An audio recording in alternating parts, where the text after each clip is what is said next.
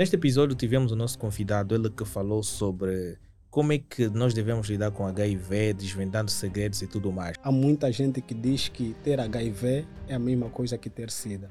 Ok. E não é a mesma coisa. Eu anteriormente pensava que é uma doença totalmente perigosa, mas acabei tendo uma perspectiva diferente. Por quê? Porque uma conversa com um profissional, tu acabas ganhando mais informações sobre os mesmos. O que é propriamente SIDA? SIDA é a fase em que há uma diminuição considerável dos, das células de defesa devido à agressão do vírus. Neste estadio, aí sim, ocorrem doenças oportunistas e estas doenças oportunistas fazem então com que se instale este acrônimo que é denominado SIDA. E essa é uma conversa que não houve somente um circuito fechado e é para todos nós.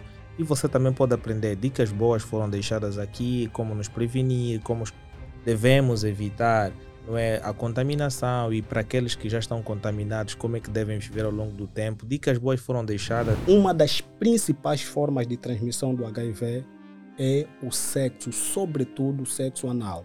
Uma pessoa que realiza sexo anal sem proteção tem 30 vezes mais chances de se contaminar do que um sexo pela via vaginal. Super interessante para todos vocês que desejam ganhar conhecimento. Então assista esse episódio que poderá ser bastante interessante para ti.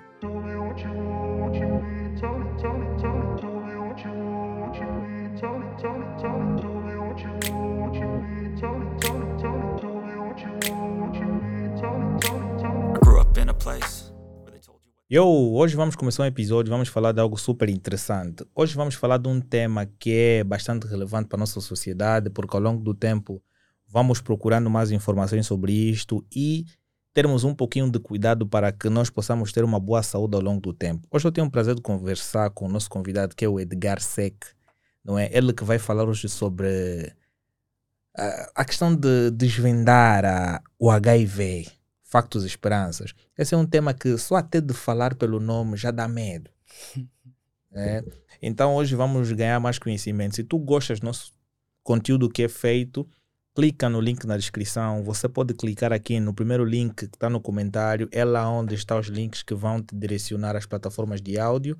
Subscreva o nosso canal, deixa o teu like. Não sou cá também nas plataformas de áudio. Então já sabes que esse podcast é patrocinado pelas empresas em questão. E vamos lá, o tema. Bem, como está? Muito obrigado. A, a, viagem até cá aos nossos estúdios foi de forma confortável, não? Exatamente, foi sim. Então vamos lá conversar sobre um tema que é bastante interessante. Mas a minha questão começaria por falar um pouquinho dos mitos e, e factos. Neste caso, quais são, os, o, quais são alguns não é, dos mitos mais comuns em, em torno do HIV que gostarias de esclarecer? Ah, muito bem. Primeiro, dizer que quando nós falamos sobre HIV ou SIDA, este é o principal mito que existe. Há muita gente que diz que ter HIV é a mesma coisa que ter SIDA. Ok. E não é a mesma coisa. Este é o primeiro mito. Uma coisa é estar infectado com o vírus e outra coisa é ter SIDA. Quando uma pessoa está infectada com o vírus, pode desencadear a SIDA mas o facto de ter o vírus não quer dizer que esta pessoa tem SIDA. O que é propriamente SIDA? SIDA é a fase em que há uma diminuição considerável dos, das células de defesa devido à agressão do vírus. Neste estadio, aí sim, ocorrem doenças oportunistas e estas doenças oportunistas fazem então com que se instale este acrônimo que é denominado SIDA. Mas quando se tem a infecção, a pessoa tem uma vida normal e até algumas pessoas são saudáveis, aparentemente. Ok. Mas agora, uh, como é que o HIV é realmente transmitido e quais são os principais métodos de prevenção? Uh, muito bem. Mas ainda falando sobre mitos, eu acho importante apresentar aqui alguns mitos. Há pessoas que comentam e até se torna informação pública que é possível transmitir-se HIV por meio da água, por meio do sumo. E houve uma época, não sei se se lembra, que algumas pessoas defendiam que alguns sumos estavam a vir contaminados com o vírus do HIV. Mas okay. o vírus não tem capacidade de sobreviver fora de um organismo. porque o vírus é considerado um ser entre a vida, ou seja, ele está é meio morto e meio vivo. Ele só consegue sobreviver quando está dentro de uma célula. Aí sim ele consegue realizar o seu mecanismo ou a, a sua atividade. Por isso que não é possível que por meio da água ou por meio de sumo a pessoa transmita-se ou contamina-se com HIV. Existem várias formas de transmissão. Só para esclarecer aqui que é importante, estamos a falar sobretudo para um público jovem, uh, uma das principais formas de transmissão do HIV é o sexo, sobretudo o sexo anal. Uma pessoa que realiza sexo anal sem proteção tem 30 vezes mais chances de se contaminar do que um sexo pela via vaginal. Por isso, a recomendação o sexo deve ser protegido sempre com a sua parceira e evitar sexos ocasionais ou a promiscuidade, porque por meio destas vias é tão rápido a transmissão do vírus. E já sabemos também as outras formas de transmissão, que são por meio de agulhas, objetos contaminados ou até mesmo por meio de hemotransfusão. E existem alguns fluidos também que podem permitir com que haja a, a contaminação, como o sêmen, e hoje a Organização Mundial da Saúde recomenda para que mães seropositivas não amamentam as suas crianças, porque há uma mínima chance dessas crianças se contaminarem a partir do leite materno. Quer dizer que é uma questão discutível, mas entre a precaução e o prejuízo, nós optamos sempre a precaução. Por isso é importante passar e divulgar estas informações sobretudo ao público que tem informações vagas sobre o HIV ou sobre SIDA. Interessante. Mas quais seriam os factos importantes que as pessoas deviam saber sobre viver com HIV em dias não é, atuais? Bem, uh, eu, eu gosto de falar sobre o HIV porque, primeiro, é uma doença que a mídia transformou como um monstro. E muita gente, quando se é diagnosticada com o vírus do HIV, infelizmente caem por terra, como se terminou a sua esperança de vida. Mas precisamos compreender algo. HIV é como se fosse qualquer outra patologia infecciosa ou não infecciosa crônica. Estamos a falar, por exemplo, de diabetes, hipertensão, que são doenças ou patologias crônicas, embora não infecciosas, mas HIV está no caso ou na classificação das infecções infecciosas ou doenças infecciosas. Agora, o que que acontece? As pessoas caem por terra e acham que terminou a esperança de vida.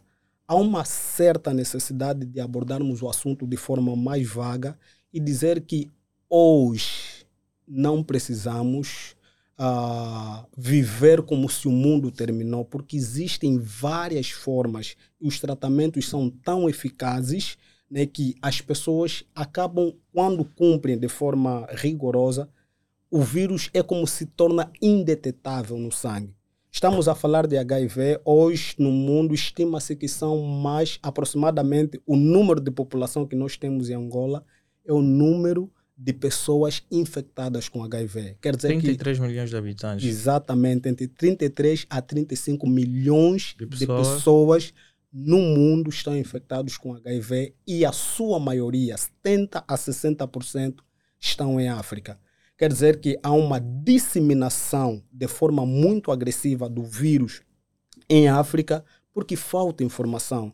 E é importante nós que somos da saúde, médicos, enfermeiros, todas as equipas e todas as forças vivas da sociedade devem se unir às igrejas, abordarem o assunto de forma clara, simples, para que as pessoas compreendam quais são as formas de prevenção, o que devem fazer em caso de infecção e também evitarmos a discriminação, porque há muita gente que morre não é pelo facto de ter o vírus, mas sim pelo facto desta recusa em que a sociedade o martiriza, a sociedade o sacrifica como se fosse a pessoa mais impura. Claro. Exatamente. Então é importante nós refletirmos em torno disto. Somos jovens e há uma necessidade de abrirmos a mente e dizer que quem não está infectado deve proteger-se, mas aquela pessoa que está infectada deve fazer o tratamento porque existe alguma esperança. Mas uh, uh, uh, existem, eu ouço muitas pessoas a falarem, por exemplo, HIV e AIDS. Existe uma ligeira diferença entre as duas? Bem, HIV, né, sabemos que é uma sigla do inglês, em português seria VIH, vírus da imunodeficiência humana. Isto é VIH. Agora, AIDS, que, é que os brasileiros geralmente consideram, é a SIDA. SIDA é o estado em que a pessoa tem uma baixa considerável de leucócitos, que são as células de defesa no nosso organismo, que são atacadas pelo vírus, e aí dá oportunidade para doenças oportunistas. Bem, vou esclarecer de forma mais simplificada. Quando nós temos um contato sexual, por exemplo, ou recebemos uma hemotransfusão, uma transfusão sanguínea, e a pessoa recebe um sangue contaminado, o que, que acontece? O vírus entra no organismo e quando chega no nosso organismo, ele começa a buscar formas de penetrar na célula. E quando o organismo percebe que há algum intruso, há um invasor, as células de defesa saem para defender o organismo. E elas destroem as nossas células de defesa. Os vírus são tão agressivos, o que, que eles fazem? Eles entram na célula e obrigam a célula a reproduzir o vírus. Quer dizer que a pessoa vai apresentar alguns sintomas que é chamado síndrome retroviral, retroviral agudo. No síndrome retroviral agudo, a pessoa pode apresentar sintomas, os primeiros sintomas do HIV quando se infecta, na primeira ou segunda semana, a pessoa pode apresentar febre, mal-estar, dor na garganta e algumas pessoas podem apresentar uma ligeira dor ou, ou gripe. E aí muita gente ignora. Ignorando por quê? Porque são sintomas. Sintomas de algumas doenças normais. Doenças correntes. Nós temos quase sempre gripe, faringite, amigdalite. Então as pessoas ignoram e passa. Mas durante este período, o que, que acontece? Os vírus vão se reproduzindo e replicando, e depois de um tempo, há uns que até chegam a 10 anos vivendo com o vírus e sem sintomas algum. E depois deste período, as células de defesa quase que estão todas Mortas. destruídas. Aí então começam as doenças oportunistas. É para dizer que ninguém morre de SIDA. Ninguém morre de SIDA, mas as pessoas morrem das doenças oportunistas. Se os vírus já destruíram as células de defesa, quer dizer o que, que acontece? As bactérias vêm, atacam o organismo, não tem defesa. É como se fosse uma casa que não tem pai, não tem mãe, qualquer pessoa vem, faz o que bem lhe apraz, não há segurança, um país que não tem forças de segurança, o que, é que acontece? Qualquer território claro. vem e invade. É assim que acontece no nosso organismo. Então, as células ou as bactérias vêm, a pessoa começa a desencadear tuberculose, diarreia recorrente, a pessoa tem faringites, amigdalite, qualquer doença oportunista vem e são essas doenças que acabam destruindo a pessoa. Quer dizer que VIH ou HIV é uma fase de infecção, o início da infecção, e já SIDA é a fase em que a pessoa começa a apresentar sintomas da doença. Ele já está doente. Na primeira fase está infectado, na segunda começa a manifestação dos sintomas. Mas agora, quais são os principais fatores que não é, contribuem para a propagação do HIV em determinadas comunidades ou regiões? Bem, uh, fatores. Existem muitos fatores. Mas eu tenho lutado e durante um período eu decidi fazer diferente, né? Só para dar a resposta. Como médico, eu decidi abraçar a causa de informar. Nós temos uma grande deficiência em passar informações de saúde às pessoas, as mais básicas possíveis. Há um princípio bíblico que se estende em toda a esfera da sociedade. O meu povo destrói-se por falta de conhecimento. Quer dizer que uma pessoa desinformada é uma pessoa vulnerável. E nós estamos numa sociedade em que há pouca propagação de informação. informação. Quer dizer que quem não sabe que sexo desprotegido está propenso a doenças, a pessoa só vai se preocupar com gravidez, porque é o, a informação do senso comum. Uma mulher, geralmente a mãe lhe diz: Você começou o seu período menstrual, se te envolveres com um homem, vais ficar grávida. Mas os pais quase que ninguém diz que se você se envolver com um homem ou com vários homens, corres grande risco de contrair HIV, sífilis, gonorreia, hepatite e tantas outras doenças sexualmente transmissíveis.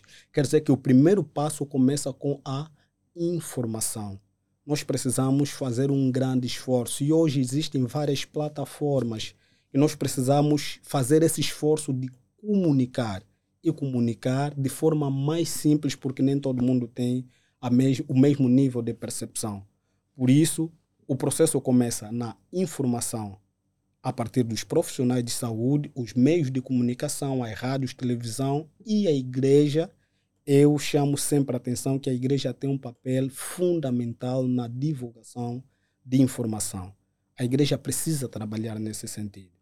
E a igreja se omite quando nós informarmos, as pessoas vão perceber da gravidade. Da mesma forma que a mídia transformou a Covid neste problema que causou tanto alvoroço, nós precisamos informar sobre HIV, malária, que são as principais doenças que mais causam morte no nosso país. No continente em geral também. Exatamente. Mas como o estigma em torno do HIV afeta as pessoas que vivem com a doença? Bem, é o seguinte: o nosso lado psicológico uh, é um fator determinante. Sabia que o estresse pode causar baixa da imunidade? Quando uma pessoa está estressada, a sua imunidade baixa, o seu mecanismo de defesa, a sua defesa no organismo baixa. Mas quando uma pessoa tem paz de espírito, essa pessoa se sente mais fortalecida. Okay. Há pessoas que acordam e dizem: uau, acordei, estou bem, realizei os meus sonhos e essa pessoa se sente mais viva. Mas quando uma pessoa está cabisbaixo, uma pessoa não tem esperança de vida, uma pessoa é sempre lançado para baixo, essa pessoa tende a ficar mais doente ou a doença é bem mais agressiva em relação àquela pessoa que tem o seu ânimo para cima.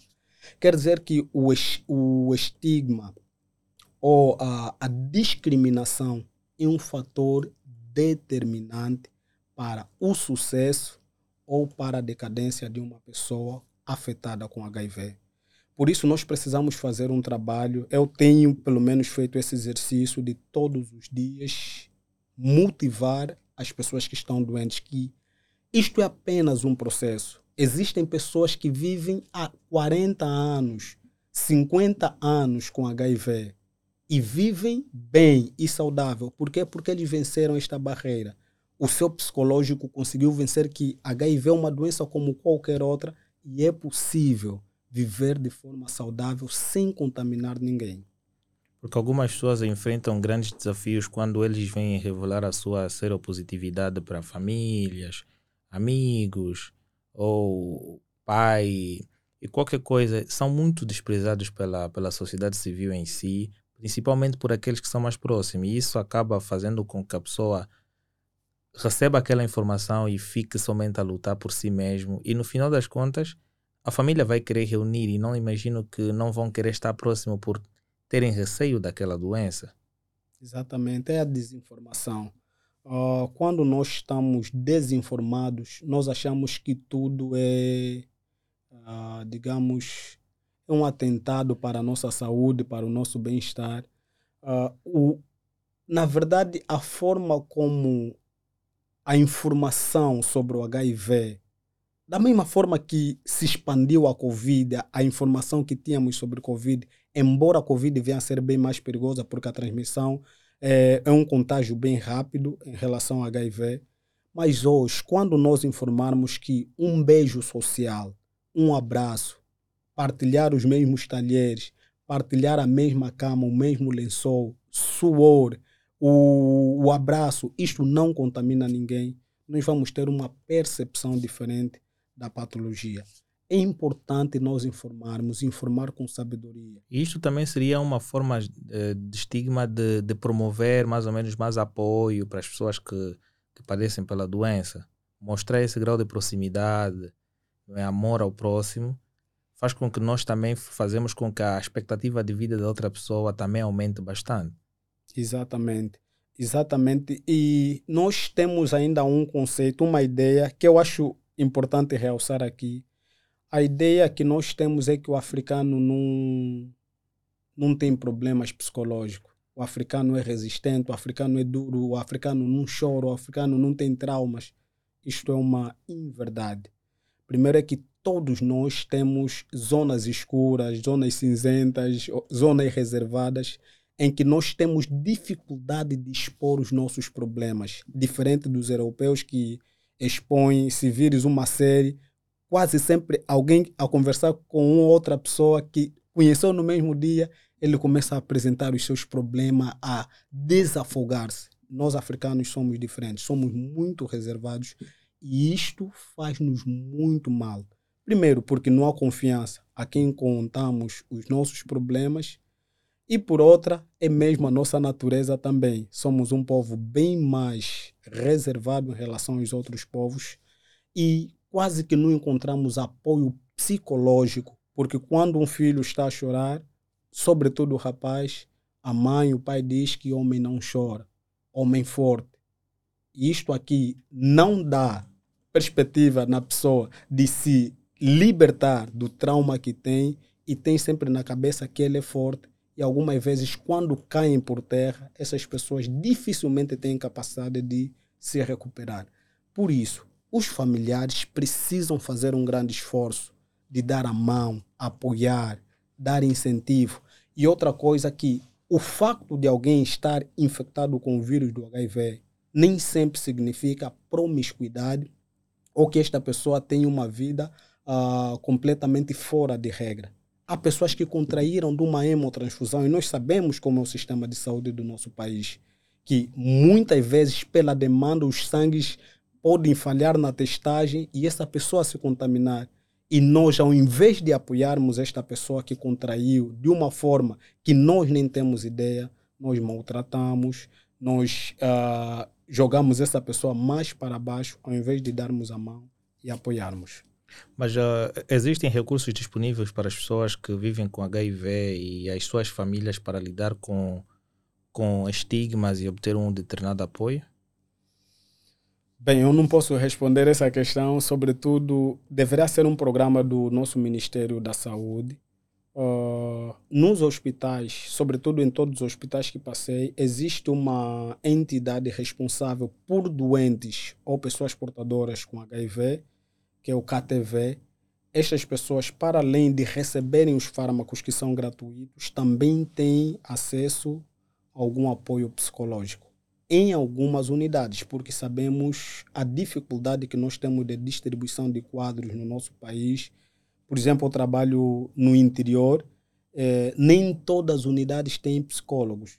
Quer dizer que a pessoa tem de ter a capacidade e autoconfiança em si mesmo de conseguir dar a resposta psicológica, ter essa resiliência para conseguir vencer este trauma que está a viver e que vai acarretar pelo resto da vida. Quer dizer que há unidades em que temos resposta para apoio psicológico, não só para o doente, mas também necessário para a família. Mas há muitas unidades que infelizmente não existe este apoio. Mas quais foram alguns dos avanços mais significativos no tratamento do HIV das últimas décadas? Bem, uh, quanto ao tratamento, uh, espécie de curiosidade para algumas pessoas que são mais atentas. Sabemos que HIV é uma infecção crônica, quer dizer que não tem cura. Da mesma forma que nós estamos a falar de hipertensão. Quem é hipertenso é hipertenso para a vida toda. Quem é diabético é diabético para a vida toda. Para o HIV, Hoje registra-se cinco casos de cura, pessoas que apresentaram remissão completa do vírus na circulação e nos tecidos. Estas pessoas foram submetidas a um tratamento com células-tronco. Na verdade, estas pessoas não foram para tratar-se do HIV, mas para tratar de uma leucemia, que é um câncer do, das células uh, do sangue. E como consequência positiva, estas pessoas perceberam que apresentaram-se uma remissão completa do vírus do HIV. Quer dizer que são os cinco casos de cura até agora registrados no mundo de pessoas que viveram anos e anos com HIV, mas apresentaram-se curadas. A outra esperança, a perspectiva que nós temos, hoje temos, antigamente tomava-se vários fármacos para o tratamento do HIV, hoje existem combinações que a pessoa toma apenas um fármaco e esta pessoa tem menos trauma de ver vários medicamentos e são bem mais eficazes em relação aos fármacos de 15, 20 ou até 30 anos.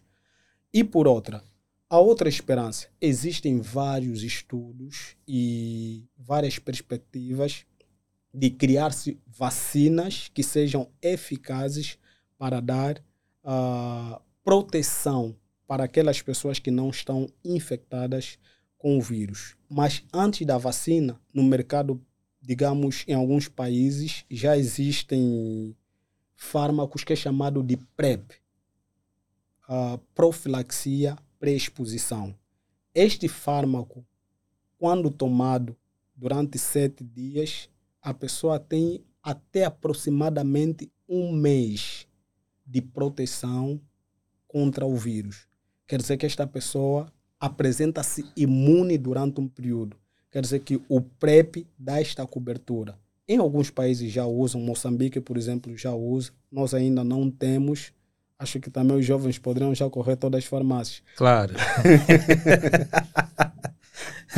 Acho que seriam como as máscaras do Covid, né? Não demoraram. Acho que todos os jovens iam correr, mas estes fármacos têm de ser sempre sobre uma orientação médica, porque nós sabemos que todos, todos os fármacos, por mais eficazes que seja, têm sempre algum efeito adverso e contraindicações. Claro. Há contraindicações, pessoas hipertensas, por exemplo, se disserem que não pode tomar, então não pode tomar. Neste caso, o PrEP é uma grande esperança para aquelas pessoas que por exemplo, há, há, pessoas que o trabalho dele é, como é que se dizem, trabalho, não sei qual é o nome que se chama, mas uh, praticam sexo, na verdade, é, são, fazem filmes para adultos. Ok. Estas pessoas têm liberdade de serem administrados esses fármacos durante um mês tem essa cobertura, ou 28 dias tem a cobertura, mas nos outros países está aberto para a sociedade em geral. Quer dizer que o Brasil, por exemplo, se o, se o médico prescrever, esta pessoa tem a liberdade de fazer o uso. Mas, embora existam fármacos de proteção e que nos dão essa esperança, a melhor recomendação, sexo protegido é bem mais eficaz. Do que os comprimidos todos que vemos por aí. Todos os fármacos a promiscuidade é o principal aliado para a transmissão do vírus. Secreções vaginais, sexo anal, agulhas não esterilizadas, objetos perfuro-cortantes, hemotransfusões sem segurança, estes são os principais canais pelo qual é transmitido o HIV. Mas como os tratamentos não é, antirretrovirais mudaram a perspectiva de vida para as pessoas infectadas? Mudaram completamente, porque a forma que a doença. Primeiro, o HIV foi descoberto em 1981. As pessoas, quando se aperceberam do vírus, uh, a esperança de vida era muito baixa. Algumas pessoas tinham 5, 10 anos de esperança de vida. E é tão traumatizante para alguém quando é o único que tem enfermidade. Quando dois o meu amigo, mais alguém, mais outro conhecido, temos o mesmo problema, aí o trauma é menor porque nós nos sentimos aconchegados, porque não estou a sofrer sozinho. Mas alguém tem o mesmo problema que eu. Mas hoje, com a expansão negativa do vírus, esta propagação, essa infecção de forma coletiva, que há muito mais gente infectada, os tratamentos foram sendo mais eficazes e outra esperança que nos trouxe casais seropositivos podem ter filhos não doentes ou sero, soro-negativo. Quer dizer que isso deu mais alento e as pessoas foram percebendo que há uma grande perspectiva de vida. Há pessoas que vivem 30, 40, 50 anos com o vírus do HIV, como não acontecia há 20, 30 anos. Quer dizer que isto nos dá esperança a cada dia que passa que é possível viver com vírus e ter qualidade de vida. Uau, mas uh, existe esperança, não é? Realistas de encontrar uma cura para o HIV no futuro próximo? Eu acredito que sim. Uh, embora como médico eu tenha a opinião bem mais sistematizada, porque algumas pessoas dizem que os médicos são robôs do, do, da OMS. Nós falamos o que a OMS define como lei, não é? Uh, há pessoas que defendam que HIV é, é um negócio. Né? Todo mundo vê negócio em tudo. A verdade é que tem os oportunistas, uh, e que exista, exista alguma cura. Há pessoas que acreditam que exista alguma cura, mas que anda camuflada num sistema restrito. Isto aqui são simplesmente versões de pessoas que não podem e nem têm como provar. Mas aquilo que nós temos como fundamento é que os estudos apontam que num futuro breve há grande perspectiva de nós conseguirmos um fármaco que não simplesmente controle o vírus, mas que possa servir como capacidade de imunidade permanente ou de prazo, uh, digamos, longo para as pessoas ainda não infectadas. Mas existem uh, uh, alguns desafios que são enfrentados na busca de uma vacina ou uma cura para, para o HIV. Existe. E o vírus do HIV é considerado um dos vírus mais inteligentes. Por isso que algumas pessoas também acreditam que é um vírus fabricado em laboratório. O vírus do HIV tem uma capacidade de mutação extraordinária. Uh, vamos dizer que, por exemplo, se eu tenho tuberculose, é causada por uma bactéria. O tuberculostático que eu vou tomar, ele deve inibir a ação da bactéria. Ou vai destruir a sua parede para que a bactéria não tenha mecanismo de ação e morra. Este é, um, é o processo normal. Quer dizer que, da mesma forma que nós estamos a lutar para viver, as bactérias também lutam para viver. Os vírus também estão a lutar para sobreviver.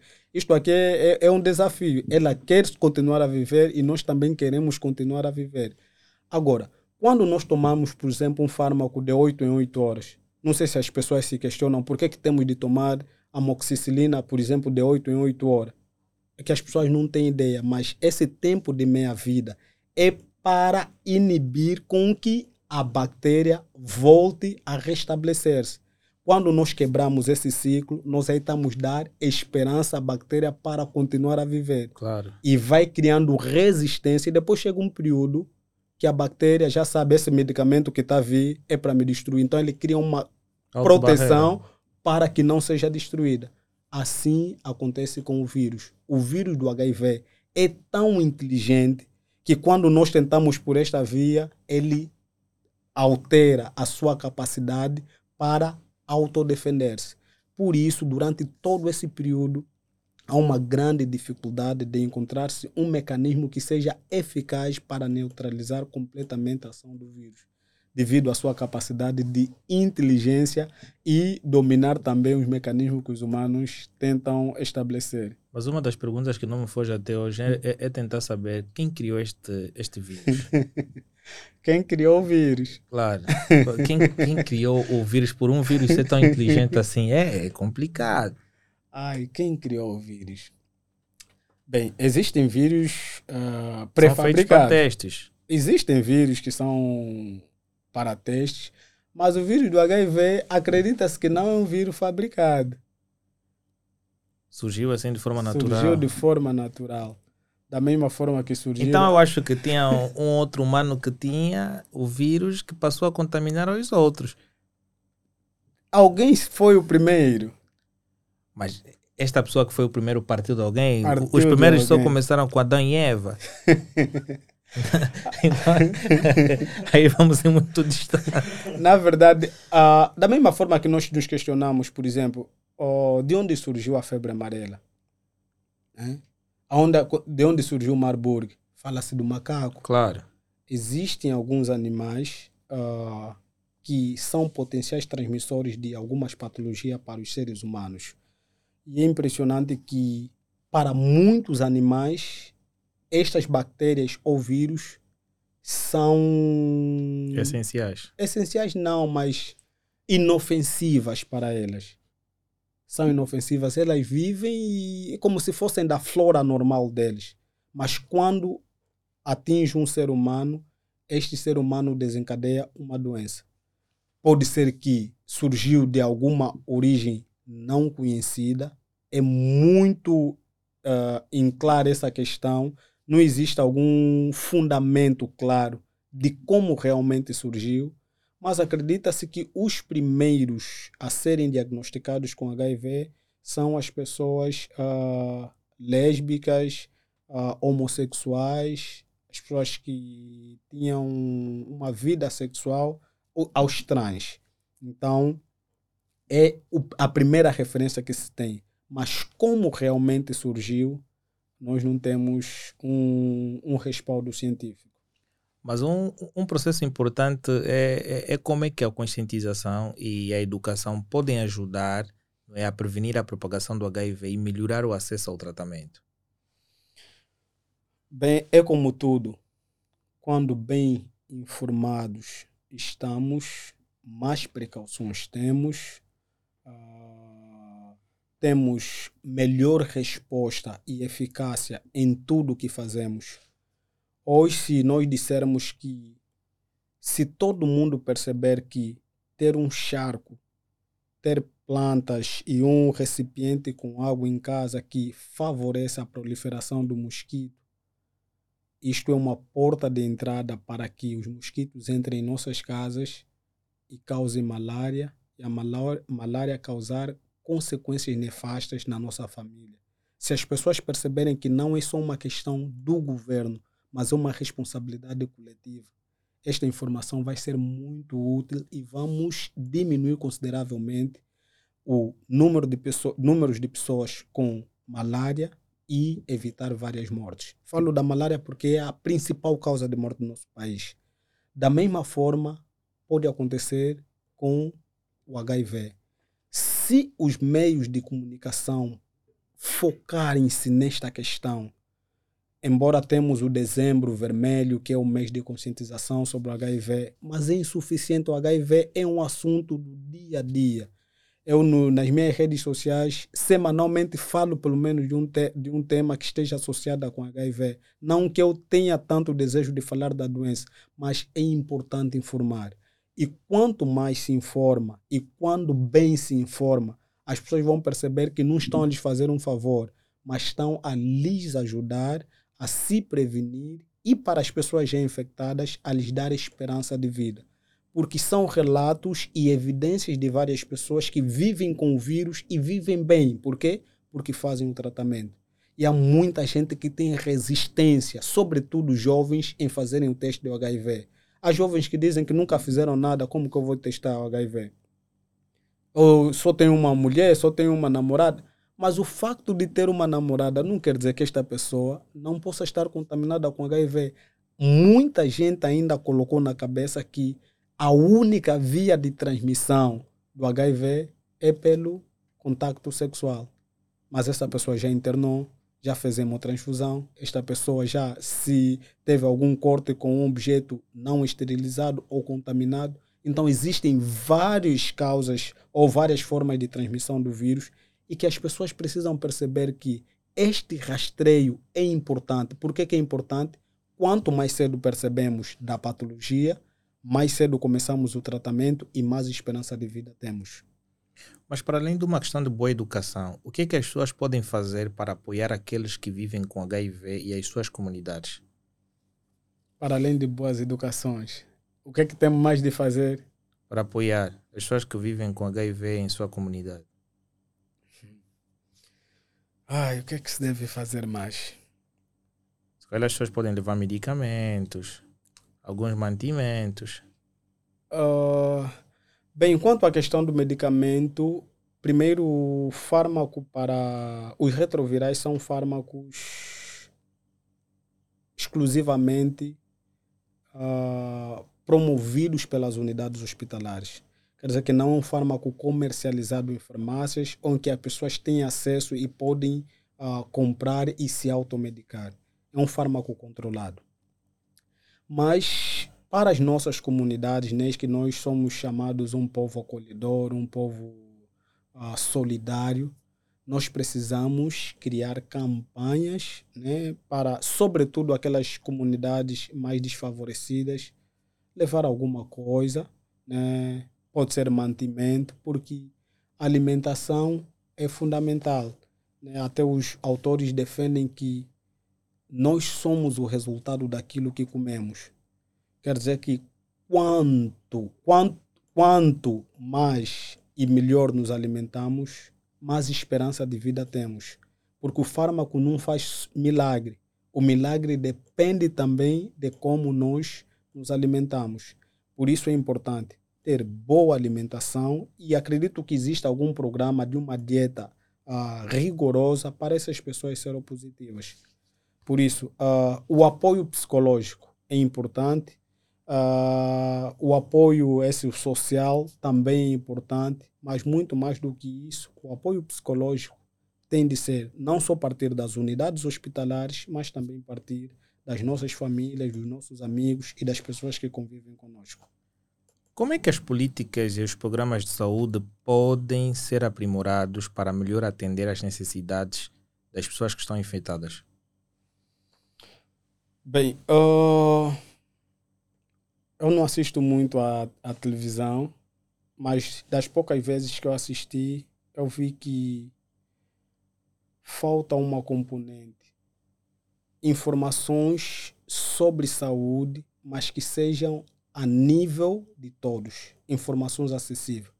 Nós precisamos falar a linguagem, a linguagem dos angolanos. Nós temos muita dificuldade em nos comunicar ou nos comunicamos de forma muito seletiva. Nós precisamos trazer a informação de nível mais baixo. Nós tínhamos programas de teatro televisivos que falavam em línguas regionais, Tínhamos programas de teatro que ensinavam sobre algumas doenças. Por exemplo, no tempo da Covid, falaram tanto teatro sobre a Covid e é impressionante o povo africano. E só quando tem um problema ou quando o problema é mundial que se preocupa. Mas quando é um problema que deveria ser, uh, digamos, avaliado ao nosso nível, nós simplesmente nos esquecemos. Nós teríamos minutos de publicidade só para informar sobre uma patologia. Por exemplo, na televisão, na rádio, tirariam um minuto para informar sobre uma doença e, sobretudo, as doenças ah, recorrentes. Poderíamos falar da tuberculose, que é uma endemia nacional. Poderíamos falar da malária, que é uma endemia. Poderíamos falar das doenças diarreicas, agora o período de chuva. Nós precisamos falar dessas doenças e HIV não pode sair da lista porque é uma doença que abrange a nossa sociedade. Em estatística, nós contamos a subir. Dizemos sempre quando é assunto de progresso, nós estamos na cauda. Mas quando é assunto de problema, nós estamos no topo. E Angola não está muito distante do topo dos países, sobretudo africano, em que tem as cifras de HIV bem mais elevadas. Quer dizer que os meios de comunicação deveriam ser os potencializadores para divulgação de forma massiva e agressiva. É importante algumas vezes colocar medo. A Covid é uma doença perigosa, mas o medo que se colocou nas pessoas hoje compreendemos que algumas pessoas mudaram o seu comportamento. Claro. Nas paragens, agora há filas para subir no autocarro em algumas regiões, fruto da Covid. Em algumas escolas colocou-se uh, uh, aquelas pias para lavar as mãos. Por quê? Porque perceberam que é necessário essas medidas. Assim também nós precisamos fazer com HIV. Tinha um programa Stop SIDA, não sei se se lembra. Lembra da TPA? Sim, mas parece que desapareceu como se a doença foi erradicada no nosso país.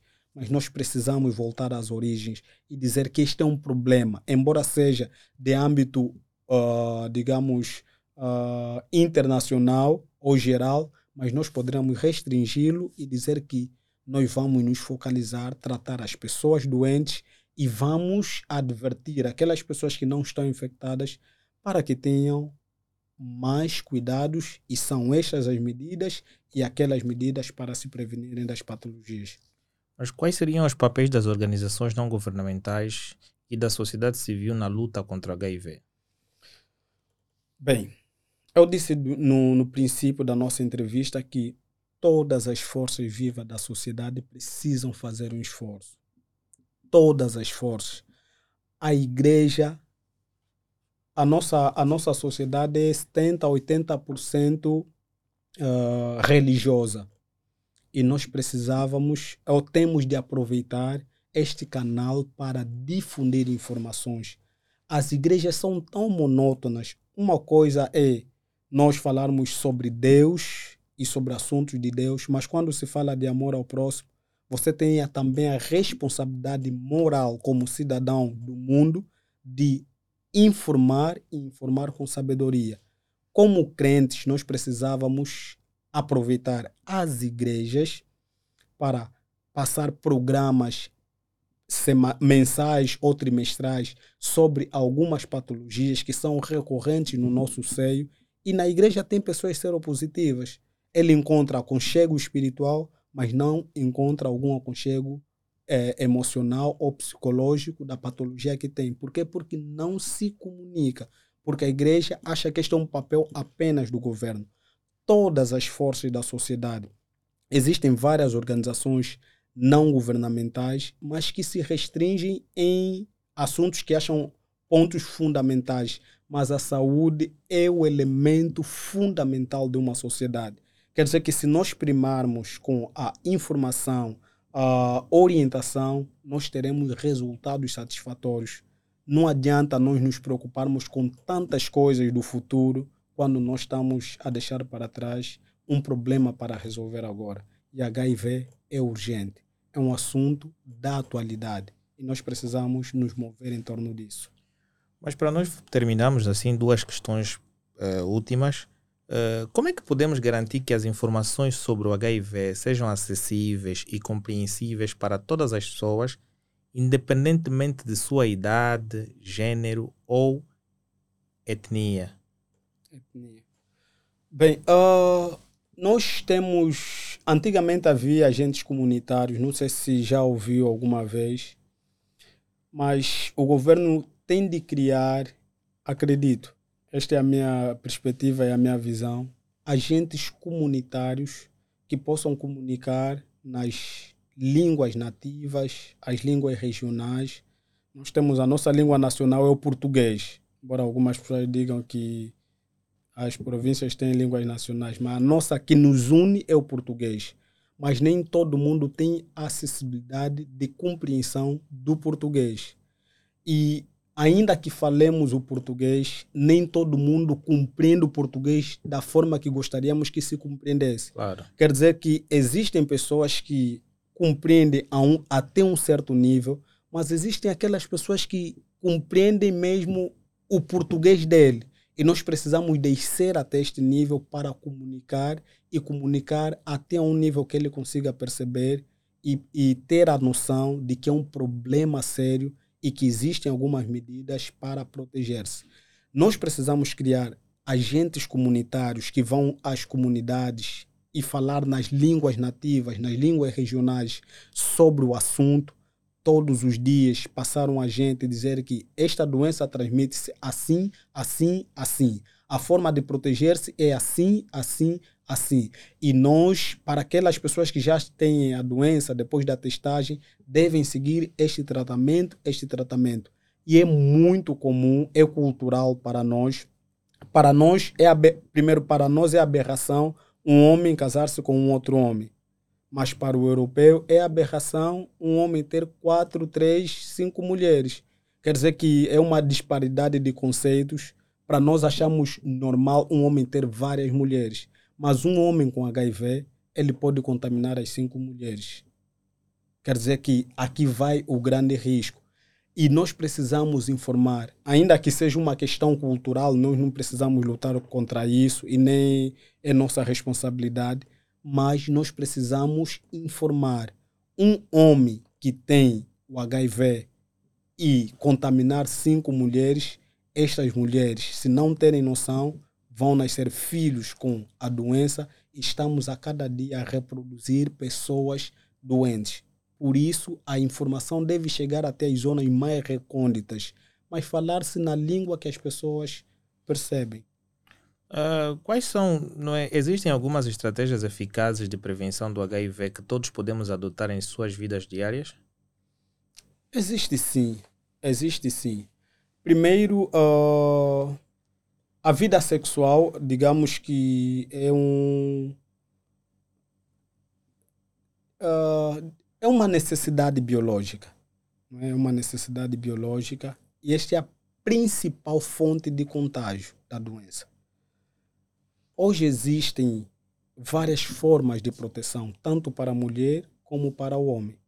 Existem a forma bem mais eficaz, 100% infalível, é a abstinência. Casal que acham que um tem ou o outro não tem e não querem que se contamine, é só abstinência. Esta é a 100% eficaz. Mas existem outras que nos dão 70, 90, 99% de garantia. O preservativo. Muitos jovens dizem não ter prazer de usar preservativo. Mas hoje o preservativo está cientificamente comprovado que, sobretudo aqueles produzidos à base de látex e poliuretano, são preservativos completamente eficazes Quer dizer que pessoas que em, suas, em seu ato sexual usa preservativo têm 90 a 95% de chances de proteção. Mas sabemos que a juventude tem muita resistência no uso do preservativo. Logo, torna muito difícil e sabemos que hoje com a, a expansão, como a globalização, veio dar aquele ar dos brasileiros que as pessoas já não querem praticamente relacionamentos sérios, só querem ficar. Ficou uma noite, ficou uma semana, depois trocou de parceiro e não sabemos como nós estamos a disseminar a doença. Porque a doença é silenciosa. Uns podem levar 5, 10 anos para surgirem os sintomas. Mas quando surgem os sintomas é porque a pessoa já está numa condição em que muitas vezes é irreversível. Em termos de dicas finais que gostaria de deixar para toda a sociedade civil, o que é que gostaria de deixar como conselho para as pessoas para que ao longo do tempo possam levar essas dicas e assim consigamos prevenir e manter mais saúde para milhares de pessoas? Muito obrigado. Uh, primeiro é dizer que para todas as pessoas que estão infectadas com HIV, não é o fim, não é o fim da vida. Sempre existe uma esperança e a esperança consiste em fazer o tratamento e não contaminar as outras pessoas de forma dolosa. Existem aquelas pessoas que contraíram o vírus por má fé de alguém e como forma de, digamos, de mostrar que está numa condição de precariedade, está numa condição em que foi injustiçada, então também passa para outras pessoas de forma dolosa. Este é um ato reprovável. Mas fazendo o tratamento e aceitar que tem a doença é o primeiro passo para a qualidade de vida. E hoje é possível viver com HIV e viver de forma saudável. Tenha uma dieta regrada, faça exercícios e, se possível, partilhe a informação com as pessoas do seu circuito para que tenha esse apoio emocional. Nós precisamos um do outro. Todo mundo precisa do outro. Tanto para os nossos momentos de felicidade, para os nossos momentos de tristeza. E também, para aquelas pessoas que ainda não estão infectadas ou que não estão infectadas, a nossa recomendação, cuide-se, porque a saúde é o maior bem que uma pessoa tem.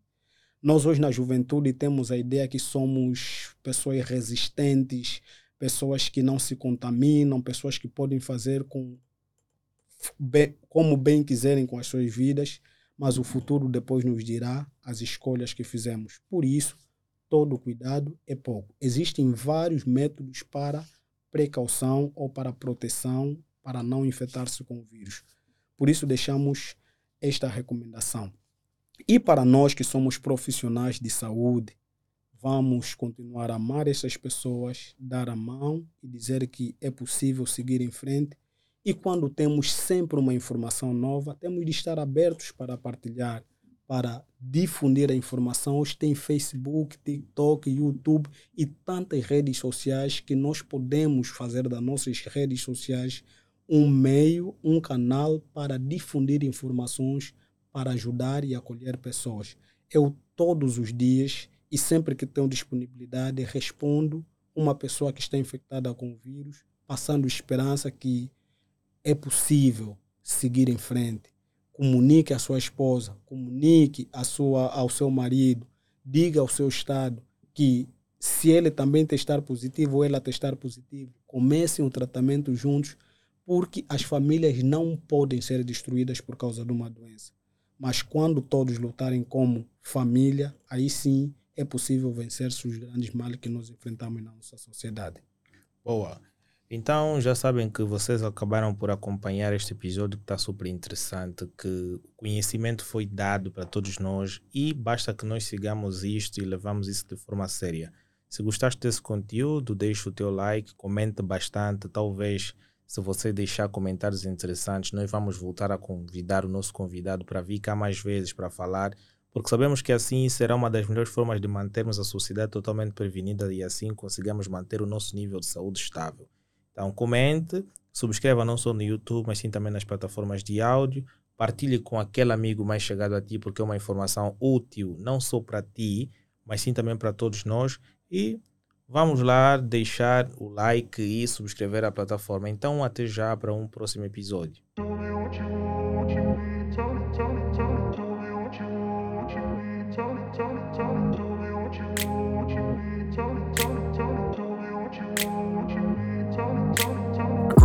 Place